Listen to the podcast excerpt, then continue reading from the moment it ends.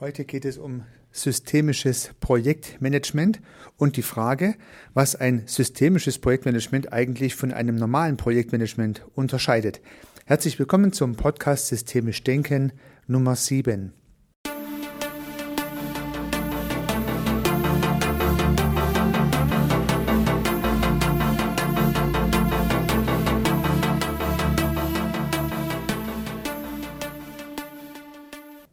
Die Tage halte ich ein Seminar mit der Überschrift Systemisches Projektmanagement und der Seminarveranstalter hat diese Überschrift so gewählt und so stellt sich zuerst mal die Frage, was ist denn eigentlich systemisches Projektmanagement oder und was hat das mit systemisch zu tun, wenn ich ein Projekt manage? Und so habe ich ein bisschen gegoogelt und tatsächlich relativ wenig gefunden, aber ich habe mir meine eigenen Gedanken gemacht, weil schließlich muss dieses Seminar, diese zwei Tage hier auch gut gestaltet werden und ich wünsche mir natürlich, dass die Teilnehmenden was mitnehmen können und deswegen habe ich mir ein paar Gedanken dazu gemacht. Und im Curriculum zu der Veranstaltung steht schon drin, die systemische Schleife ist ein fortwährender Prozess bei Veränderungen und dahinter steckt ja irgendwie Change Management. Ja, und der Gedanke, dass ein fortwährendes Change Management ja auch die systemische Schleife bedingt, also das immer wieder hinterfragen und interagieren, beobachten und so weiter, äh, das äh, ist natürlich typisch systemisch, aber ist es auch ein Projekt? Ja, ich finde nicht, weil ein Projekt hat ja per Definition einen Anfang und ein Ende, produziert also ein definiertes Ergebnis in einer definierten Zeit, oftmals auch mit einem definierten Budget. Unter diesen Gesichtspunkten ist eine fortlaufende systemische Schleife und der immerwährende Veränderungsprozess, den jede soziale Organisation natürlich innehat, kein Projekt. Aber es gibt trotzdem eine Lösung für mein Dilemma. Was ist systemisches Projektmanagement? Und diese Lösung habe ich bei Luhmann entdeckt. Und Luhmann hat es nicht als systemisches Projektmanagement bezeichnet, aber er hat Sinndimensionen definiert. Luhmann hat Sinndimensionen definiert und er sagt, um eine Sache mit Sinn zu versehen, braucht es drei Dimensionen, die zu berücksichtigen sind. Eine Zeitdimension, eine inhaltliche Dimension und eine soziale Dimension. Und äh, Luhmann hat diese drei Sinndimensionen vollkommen unabhängig vom Projekt gewählt. Aber nun unterstelle ich einfach mal, dass jedes Projekt sinnvoll sein sollte, natürlich auch dann, wenn es ein systemisches ist. Und da ja Nikolaus Luhmann ein wesentlicher Vordenker des Systemischen ist und diese Sinndimensionen definiert hat, sind es systemische Sinndimensionen. Und wenn ich das nun mit dem Projekt verknüpfe, dann kommen auch Projektsinndimensionen dabei heraus. So, was heißt das nun konkret für ein Projekt? Und zwar für jede Art von Projekt gleich, ob es einen beruflichen oder einen privaten Kontext gibt. Es gibt die Dimension Zeit, Inhalt und Soziales. Und gern beginnen möchte ich mit der Zeitdimension eines Projektes. Man könnte es auch als Projektablaufplan bezeichnen. Und wenn das Projekt sinnvoll sein soll, dann braucht es einen vernünftigen Projektablaufplan. Derjenige, der das Projekt durchführen möchte oder das Projektteam oder auch der Auftraggeber, muss sich überlegen, wann soll das Ergebnis vorliegen und was ist zu tun, um zu diesem Ergebnis zu kommen, in welchen sinnvollen Schritten. Und hier sei Ihnen, liebe Zuhörerinnen, lieber Zuhörer, einfach die Idee nahegelegt, sich einen guten Projektablaufplan zu besorgen. Und nun gibt es ganz, ganz viele methodische Ansätze, wie ein Projekt abläuft, von der Grundlagenermittlung, Ideensammlung bis letztendlich zum Projektabschluss. Und aus meiner Perspektive macht es jetzt hier wenig Sinn, drüber zu philosophieren, welcher Plan der bessere ist. Alle haben sie Vor- und Nachteile und das muss natürlich auch zur konkreten Aufgabenstellung zum Projekt passen. Aber die Kernaussage ist, es ist ein Projektablaufplan notwendig, der das Projekt vom Aufsetzen, vom Beginn, von der Geburt des Projektes bis zum Ende des Projektes begleitet. Also die Frage, wann geht das Projekt los und wann ist das Projekt zu Ende, sind die zwei wichtigsten Fragen, die in diesem Zeitkontext zu klären sind. Und wenn das Projekt größer ist, dann braucht es natürlich auch noch Zwischenschritte, Meilensteine oder so Quality Gates oder wie auch immer diese Dinge heißen, die im Projekt durchlaufen werden müssen, dass man auch zwischendrin schauen kann, ob man noch richtig unterwegs ist. Ein Projektablaufplan. Wie gesagt, es gibt sehr viele Modelle, die man hier verwenden kann und bei dieser Gelegenheit gibt es natürlich lineare Modelle, Modelle, die sozusagen von A nach B über geradlinige Schritte führen und es gibt die berühmten agilen Methoden. Und sowohl die geradlinigen Methoden als auch die agilen Methoden sind je nach Projektfall richtig. Und das gilt auch bei systemischem Projektmanagement. Und vielleicht wundert es Sie, dass ich hier sage, auch geradlinige Methoden braucht es im Projektmanagement je nach Fall. Denn höchstwahrscheinlich wollen Sie Ihr Haus, was Sie bauen möchten, nicht zirkulär bauen. Ja, Sie möchten nicht immer wieder überprüfen, ob das, was im Plan drin steht, noch das Richtige ist, wenn schon fast das Dach draufgesetzt ist. Sie können nicht jeden Tag die Wände raus und reinreißen, weil Sie eine neue Idee haben oder weil Sie in einer zyklischen Schleife einen neuen Erkenntnisgewinn gewonnen haben. Es gibt halt Projekte, Hausbau ist ein schönes Beispiel, da wird zuerst der Plan gemacht und dann wird das Material besorgt und dann wird das Material so wie geplant verbaut. Niemand käme auf die Idee, hier ein agiles Modell einzuführen. Und diese Projekte brauchen halt auch, naja, lineare Methoden. Selbst dann, wenn sie, wie wir gleich sehen werden, ein systemisches Projekt sein könnten. Denn es gibt tatsächlich einen Unterschied, der den Unterschied macht, wenn es um systemische geht. Das war die Zeitdimension. Ein vernünftiger Projektablaufplan, gleich ob linear und chronologisch, eins nach dem anderen oder agil wiederkehrend in Schleifen.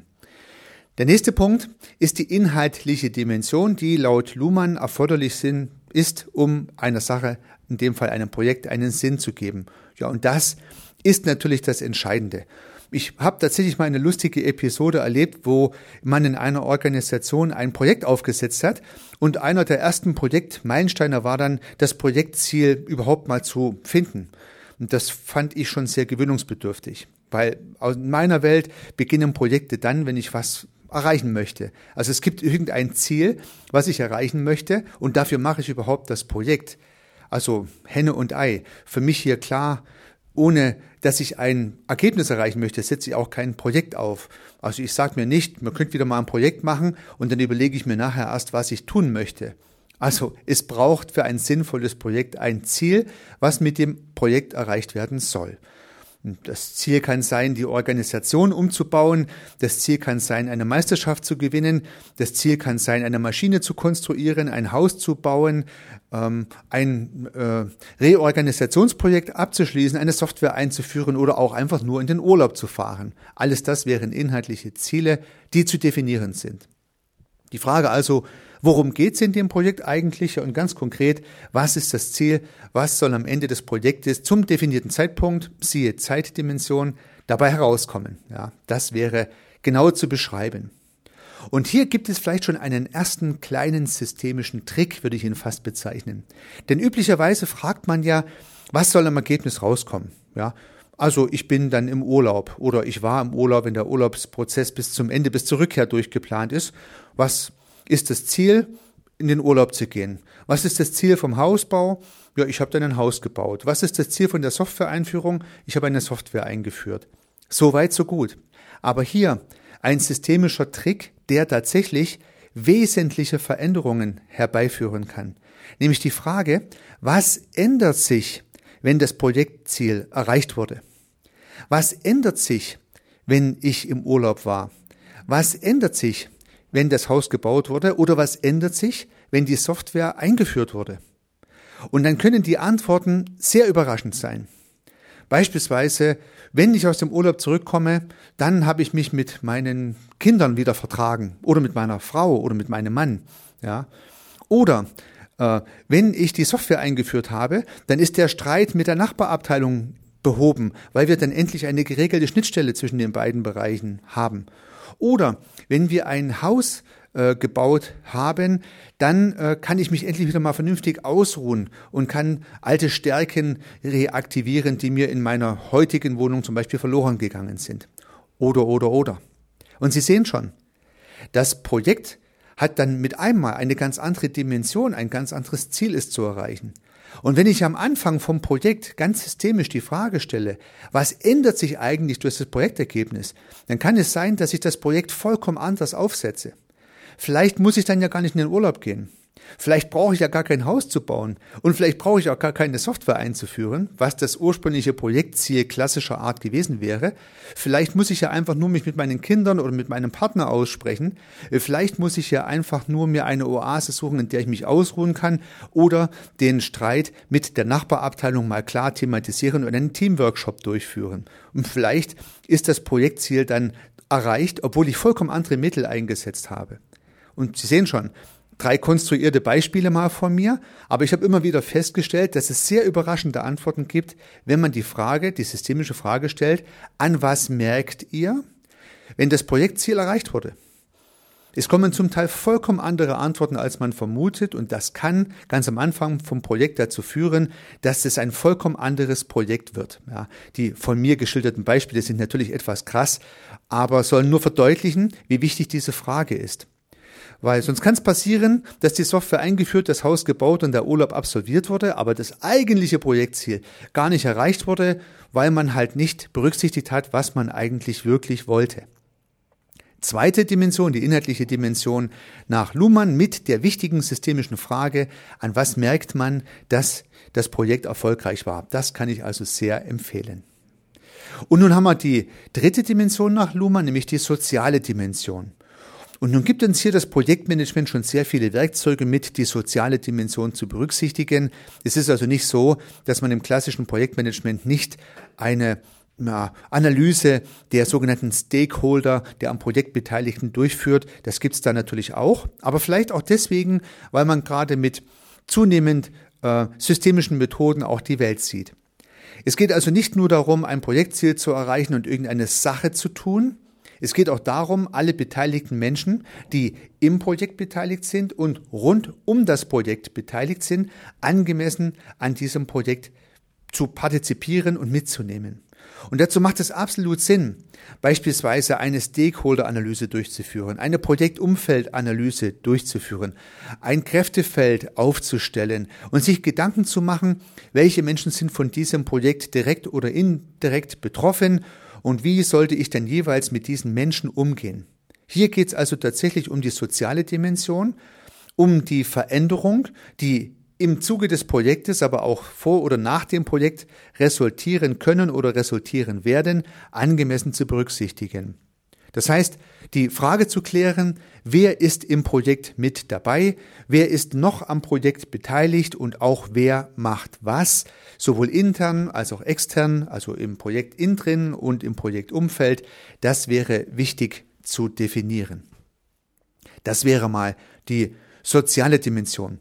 Und da es ja Menschen sind, die in so einem Projekt tätig werden und Projekte lassen sich vielleicht auch ein bisschen digitalisieren, aber eigentlich nur das Projektmanagement. Tätig werden immer Menschen, die irgendwas tun.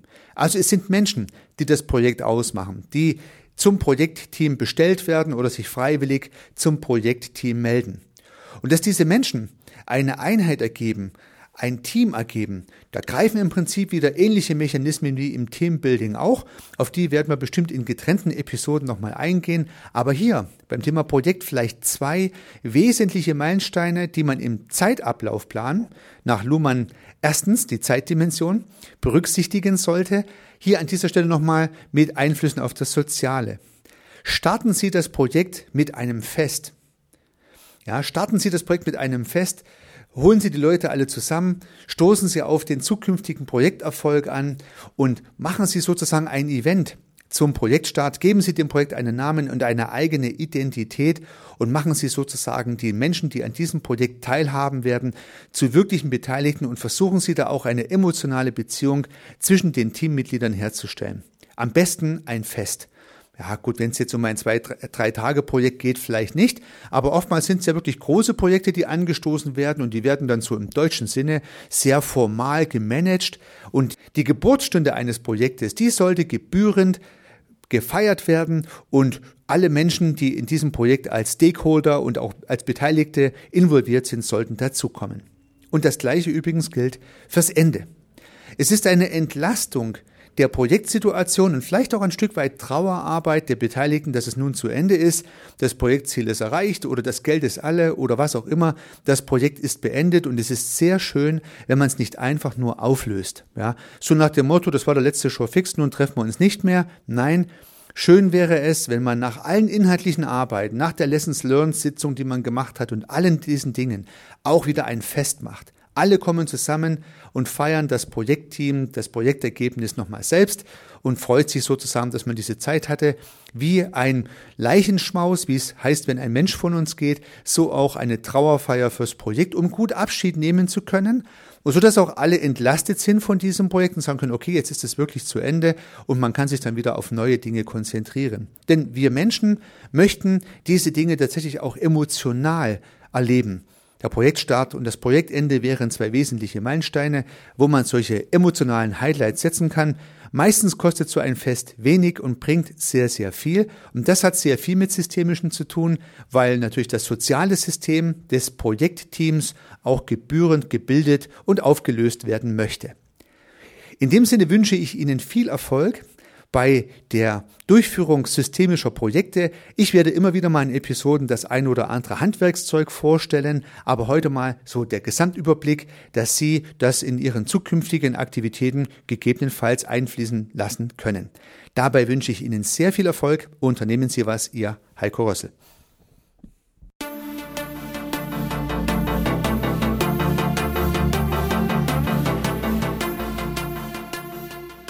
Regelmäßig kommen neue und spannende Themen rund um das systemische Denken und Handeln hinzu. Wenn Sie keine Episode verpassen möchten, dann können Sie den Podcast gern abonnieren. Ich würde mich sehr freuen. Nutzen Sie dafür den Abonnieren-Button in der Podcast-App Ihrer Wahl. Natürlich würde ich mich auch über eine Bewertung oder eine Rezension freuen. Alternativ und ergänzend zu dem, was Sie hier gehört haben, möchte ich Ihnen meinen Podcast Service Architekt empfehlen. In diesem Podcast geht es um die Anwendung systemischer Gedanken und Methoden für die Beratung von Dienstleistungen und Service-Providern. Vielleicht kann Ihnen auch dieser Podcast weiterhelfen. Sie finden ihn in den einschlägigen Plattformen, aber auch auf meiner Website unter www.servicearchitekt.com/podcast. Vielen Dank für Ihr Zuhören. Ich freue mich aufs nächste Mal. Ihr Heiko Rössel.